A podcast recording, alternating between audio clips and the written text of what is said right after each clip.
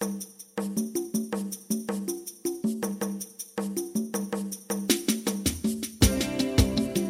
石沪陆蟹的海滨环教基地，苏澳大坑谷专题报道。上一集带您体验了大坑谷划手做独木舟捡核废、防风林清海废的环教课程后，今天要跟您分享的是苏澳大坑谷是如何从环境保护的推动、曾经遭遇的困境，到成功找到守护陆蟹的环境教育课程，这一路走来的故事。要有一句谚语啊，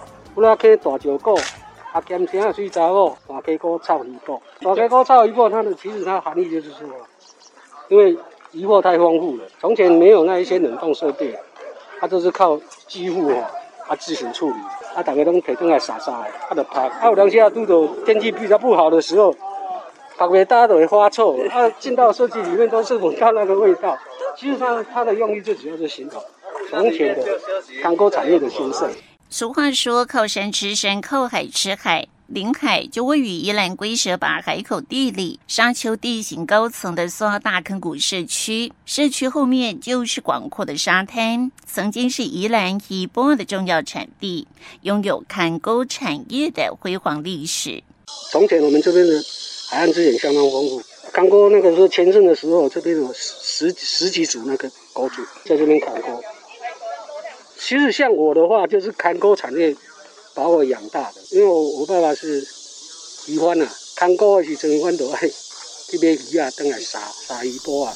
不过在二三十年前，因为全球气候暖化、海水上涨以及接连台风的侵袭，造成大坑谷的海岸严重流失，甚至危及聚落的安全。当时正值青壮年的陈日芳大哥和村里的居民合力敦促公部门协助社区进行定沙围篱，历经多种工法的试验，才逐渐把流失的沙滩找了回来。然而时代的演替，台湾渔业技术的精进，大坑谷赖以为生的砍沟产业，终究还是走向了没落。看着养大自己的产业逐渐消失，日方大哥满是不舍。刚好当时宜兰正在发展社造运动，日方大哥和社区的伙伴就把这个坎沟规划成体验活动。因为随着渔业渔业科技的进步，还有海洋资源受到污染，整个渔业的匮乏。九十几年到一百年的时候，我们发觉到我们我们的坎沟都不见了。那个时候我们就有一个想法，就是。我们有责任把这个坑沟的东西把它保存下来，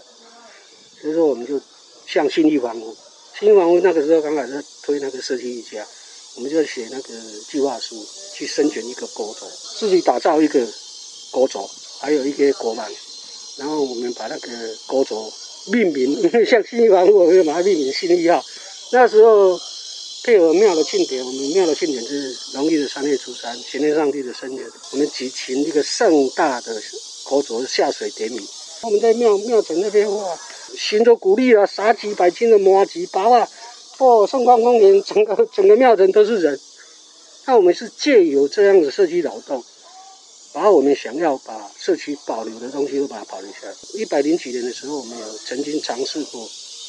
让。坑沟变成一个社区产业，我们差不多有五年的时间哦，就接受外来的团体体验坑沟，然后我们收收一点费用。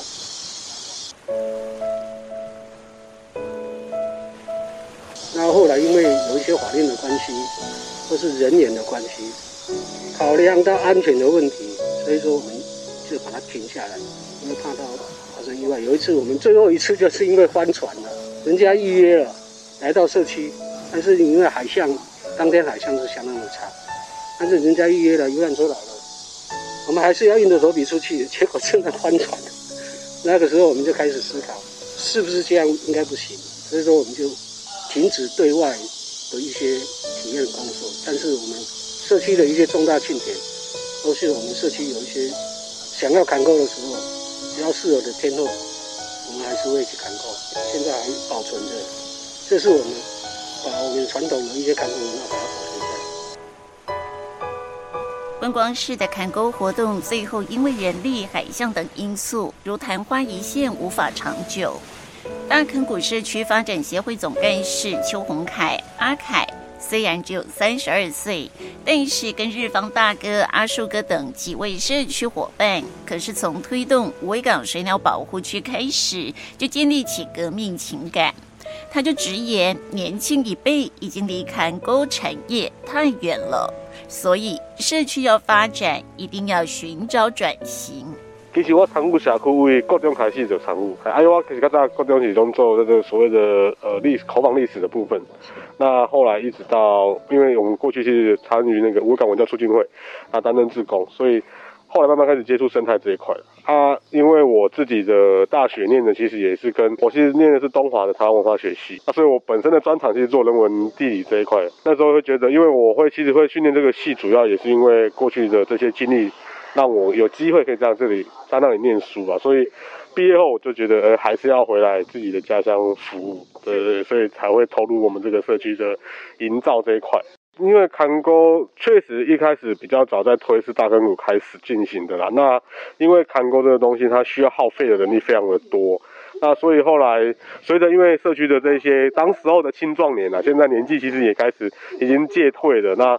可能有些。呃，体力上比较没办法负荷，那我们年轻一辈又没做过这些教育训练，所以很难去衔接。那为了让就是整个社区的发展是可以呃持续的推动啊，所以刚好我们因为那个铁头就是于其间的关系，那他回到社区把这个技术带回来，所以我们就觉得，哎，其实这个好像是蛮夯的一个活动，那我们就把它带到我们社区里面来。然后因为刚好他也是社区的人嘛，对，作作为我们这个社区的一个特色。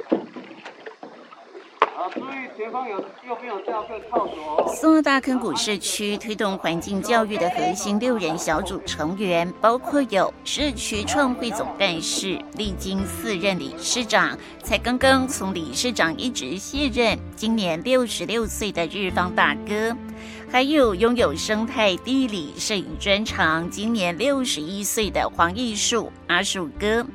拥有手造独木舟技术和善于划独木舟的退休教官，四十八岁的铁头于席间，还有人文地理专长，而且在公部门服务的总干事，三十二岁的邱宏凯阿凯，再加上了五十八岁的理事长陈阳志，六十六岁的热心志工林光明大哥。这个结合了老中青三代的团队，历经五年的酝酿，从每个月的三个月圆日，风雨无阻的路线夜间调查，海岸守护的定沙围篱，防风林植栽的补池，到手造独木舟课程，为社区打造了一艘艘的独木舟，然后再刚好。宜兰县政府建设处宜兰永续海岸社区里海创生行动辅导计划，为大坑谷社区引进了城乡潮间带的协助，让以环教活动为社区创生的希望就更加的可行。潮间带规划设计师曾信义说：“大坑谷这个海滨沙丘聚落呀，正在一个当口，有三大课题要面对。”第一个其实是呃聚落如何续存，也就是说呃年轻人怎么回来啊，产业在哪里啊，生活的可能性在哪边。第二个可能就是如何调和这一种呃地方跟发展跟产业跟生态之间的矛盾冲突关系，因为这个社区势必要拥抱这片海岸林、大海跟山川继续发展。而普遍我们所知道的发展策略，通常都是只能择一。我们要赚大钱，我们要盖厂这样子，或者是我们就要全然的保护，所以就出现了有一种名词叫环保蟑螂、环保流氓。大坑谷其实不想要这样子，所以大坑谷其实是试着从聚落历史的记忆里面找到了陆蟹这个焦点，从以陆蟹的关怀跟生态的保护关怀的这个地方为启发，去开启了对这个地景的一个盘查跟认识，而且希望它可以变成是聚落创生的可能性，而如果有机会可以创生的话，那聚落就有可能可以有呃。产业人回来，在这个地方安居乐业，进而社区它原本的的逐渐凋零的生活，甚至是将要失传的传统文化，它会多了一些可以被传习延续的可能性。有可能以后是先潮间带专业的辅导，还包括在环教课程的执行过程中，召集参与活动的带队老师一起开会。听取建议，滚动式的随时为课程进行修正。就是可能在讲教室没有提到的东西，前导还有前导的前导的一个机会跟任呃超任务性的一个游戏这样子，看起来是这两个。因为十五个人在野外，其实还是人数有点多。对啊，就是后面的人。听不到，都不在，听不是很清楚。那他们现在因为是全班来，所以有的有兴趣，有的没兴趣。那之后我们再办活动的话，理论上应该来的会是有兴趣的学生。那变成就会变成可能后面的想听可能会跟不上，听不到，因为进到树林去，其实是拉一场动队。对啊，所以我觉得这部分就没有听到老师的介绍，就很可惜。老师讲这个，是我有拜托他说。我们一定想要有未来，所以老师一定要很直接的说这样子，所以我们也我们也不要受伤，因为我觉得这是很好的一个经验，真的很难得可以跟这个年龄层一个互动这样。因为我们我们是现在是在尝试，尝试在说面对不同年龄层的一些对象，对，啊怎么去带他们，啊怎么去设计课程呢？就是我们要慢慢累积我们的一个经验，是，啊，作为作为我们以后啊。就是就是这个课程设计，主要是他们就是分飞或者是队伍拉长之后，老师们讲解的很精彩的内容，他们都没有办法吸收到，我觉得很可惜。对啊，所以我觉得看起来前置的一个机会，不论是在学校还是在这边发生，看起来阿凯上次讲的这个真的蛮重要的。看着逐渐成型的环教活动，为沉寂的苏澳大坑谷社区带来了新活力。坐在庙旁大树下乘凉聊天的社区长辈也相当的开心。当然是爱欢喜啊！年轻讲的派去发展啊，对不？啊，咱这生态啊，保留起来真好啊！对咱国家，对咱的土地是一个真真真好的供应啊！爱保持这个这个环境啊，对这真好啊，这真好嘿。啊！这少年囡仔来，你会会给恁吵着无？没啦，没吵着啦。来，的啊。对。你那增加人，即嘛吼，这疫，这个疫情哦，增加就有爱人来啊，空气较好啊。一路带领着大坑谷，从推动定沙围里守护海岸，到五尾港水鸟保护区的画设，到感叹着再不改变，社区恐怕就要灭村了的日方大哥，现在也对未来充满着希望。那我们这几年的重点就是要建立一个那个环境教育的场域，啊，包括独木舟的体验。啊，独木舟体验除了可以去观察一些路线，然后港岛那边那边有很多那个汉式的那个汉式长臂蟹，它都躲在那个岸岸边那边。是那个密密麻麻，有有机会独木舟才看得到，对不对？因为它对对对对对对对，它都有的时候我们要去看那个要选择退潮的时候，它涨潮的时候，它就躲到水里面；退潮的时候，你看看那个岸体上面都是密密麻麻的汉式长臂蟹。我们发觉到说，哎，这个是可行的环境交易场域。啊，包括我们的海边，包括我们的防风林。哎，其实我们现在啊。慢慢的，我们都有把一些活动铺铺上网。哎，很多人我们发觉到，尤其是一些学校学生，环境教育场域，哎，他们相当相当的感到兴趣啊。所以说，我们慢慢的，我们陆陆续续这几年已经陆陆续办了十几场，你会发觉到，哎，这个是社区未来一个方向。我们的希望是说，借环境场域的推动。然后能够达到地方创生的目的，我们可以发展一个微旅行，就是小团体，我们是慢慢的在酝酿了，慢慢在酝酿，让从那个团体学校，然后可能我们后来会慢慢的开放一些私人的小团队进到社区来，我们这社区导览，甚至可以带动。哎，我们可以办个两天一夜或者三天两夜，让社区一些旧房屋能够活化，就是产生一个住宿借宿的一个方式，让社区居民有一点利益可以可以可以收的。所以说，他们来有需要住宿，啊，你家有空空房间，我就在住在你们家里住宿一晚，然后是不是收个几百块？然后晚上我们就带他们到海边去做夜钓，白天我们可以带他们去划独木舟，到防风林里面去体验那一些防风林的原始之美。这是我们社区目前慢慢要酝酿的一个地方创生的项目。哦，是。对，啊，我们这几年有差不多五年了，我们就核心的团队已经建立了。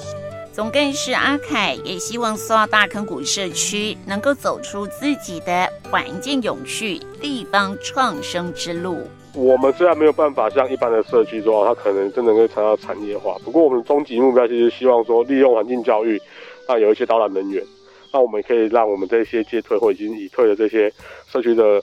呃大哥大姐们，他们可以比如说有一个带带简单带一下导览，然后有简单的一些就是生活费。对，就是我们我自己的对于社区发展的一个目标了。对，所以我们的我们大家其实我们几个伙伴，我们讲说，我们就慢慢走，我们没有要快，所以。有时候有些人说啊，你赶快赶快宣传啊，赶快推出去啊！我说不要，因为这不是我们的目标。对，因为我要用一个商业模式很快，可是我没办法让社区的人体会到这些东西。然后反而我们只是我们希望透过这些活动，然后让社区的居民可以看到哦，其实这些东西是它其实是有一定的客源。那他未来可能我也可以做一些，像我们有一个大哥常讲话，时常讲说。反正当人多的时候，他就可以摆个摊啊，居民就可以卖个东西啊，那也是一种方式。苏澳大坑谷社区正在为自己也为宜兰的社造开辟出一条新的路，在环境保护的同时，生态回来了。然后再规划适合的环境教育课程，让更多人认识这里的美，进而支持这样的理念，甚至吸引志同道合的年轻人来到这里。一起为环境和社区的永续而共同努力。守护鹿泻的海滨环教基地苏澳大坑谷专题报道就进行到这里。我是记者林慧珍，谢谢您的收听。